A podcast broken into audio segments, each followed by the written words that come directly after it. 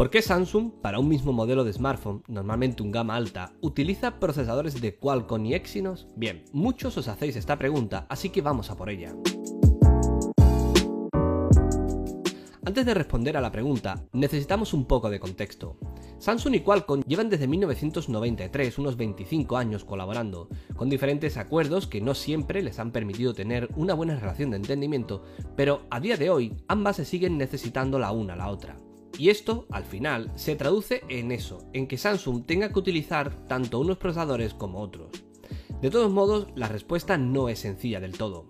Lo primero es que es una decisión que está influenciada por diferentes factores, que ayudan a entender mejor por qué Samsung utiliza los procesadores de Qualcomm en algunos mercados y los procesadores Exynos en otros, lo que sí que tiene que estar claro es que siempre se paran por regiones, de modo que nunca nos vamos a encontrar que en el mismo país se venda, por ejemplo, el S8 Plus con el procesador Qualcomm y también con el procesador Exynos. Una vez sabido esto, el primer motivo y el más básico es que todo se debe a una cuestión de aprovisionamiento. Samsung durante el tercer trimestre de 2017 llevaba 83,3 millones de smartphones distribuidos, sin tener datos desglosados por modelos, lo que sí que se intuye es que el número, de los cuales son terminales de gama alta, ha de ser muy elevado. Por tanto, ellos solos no pueden cubrir tal demanda de procesadores. De modo que, como ya hiciesen con el 835 o el 820 de Qualcomm, para cubrir sus necesidades de producción necesitaban los chips de Qualcomm. Con esto en la cabeza, el segundo gran motivo es la necesidad de cumplir con los requisitos de cada mercado.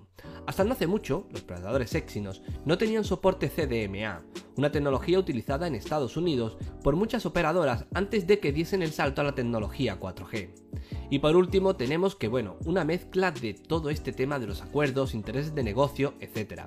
Y es que Qualcomm en China tiene un negocio muy importante, tanto de cara al usuario como para abastecer a otros fabricantes, y Samsung es la que le fabrica los procesadores, o al menos parte de sus procesadores. De modo que para Samsung también es un importante negocio con el que ingresan muchos millones. Así que para Samsung es importante estos ingresos que obtienen y para Qualcomm es importante contar con la capacidad de producción del gigante coreano. De modo que a pesar de esos roces puntuales y alguna que otra demanda, al final ambas compañías se tienen que unir y tienen que, bueno, mantener una relación relativamente cordial.